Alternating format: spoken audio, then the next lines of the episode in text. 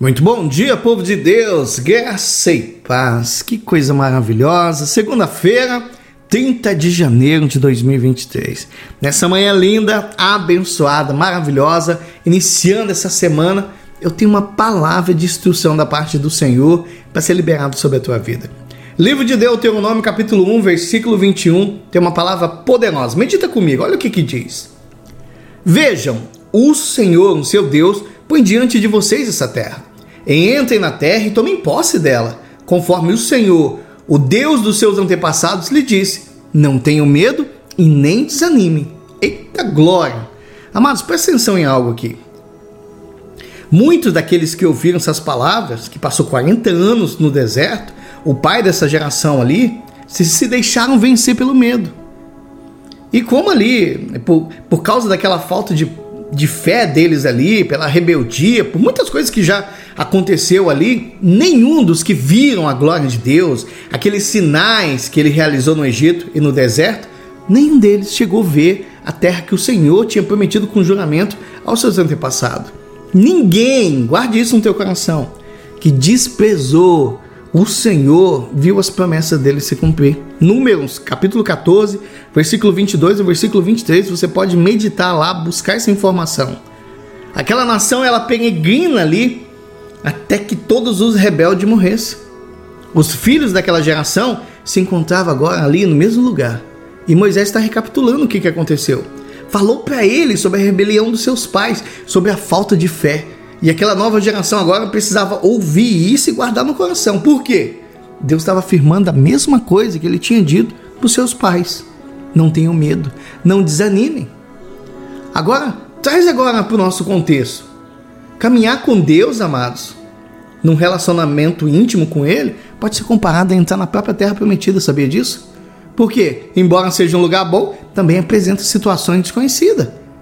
Da mesma forma que seguir Jesus não significa que a tua vida vai ser fácil, mil maravilhas. Não, meu amigo. Você vai ter que combater gigantes, reivindicar território e trabalhar. E mais um detalhe: Deus está dizendo em todo o tempo: não tenham medo, não desanimem. E a razão é justamente essa: o Senhor, seu Deus, é quem lutará por vocês. Deuteronômio capítulo 3, versículo 22. Ou seja, Deus conhece o desconhecido. Deus conhece os gigantes, ele tem um plano de batalha. Tudo que você precisa fazer é estar ali em oração, contemplando o Senhor e seguir suas instruções. Não tem nada de diferente. Quando você coloca Deus como prioridade, igual Mateus 6, versículo 33, buscando o reino de Deus e a sua justiça, todas as coisas são acrescentadas. E ele está falando mais uma vez: não tenha medo, porque eu, o Senhor, é quem guerreio as suas guerras. Amém? Então, meu irmão, eu digo para você hoje, leia Deuteronômio capítulo 1, versículo 19 até o 30, reflita, traga para o teu contexto aí, que você vai ver que tem lições preciosas nesse texto. Amém? Vamos orar? Feche seus olhos por um instante.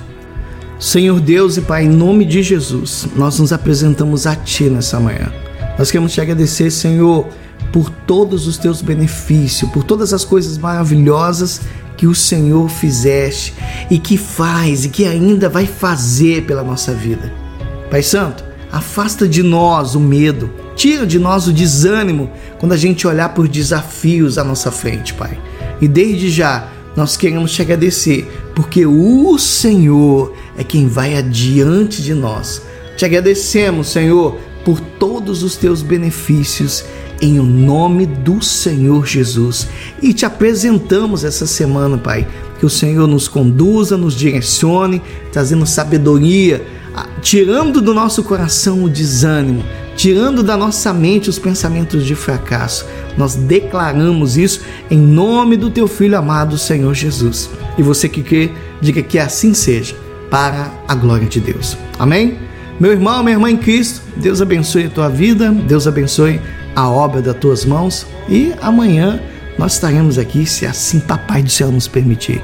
Fiquem todos com Deus.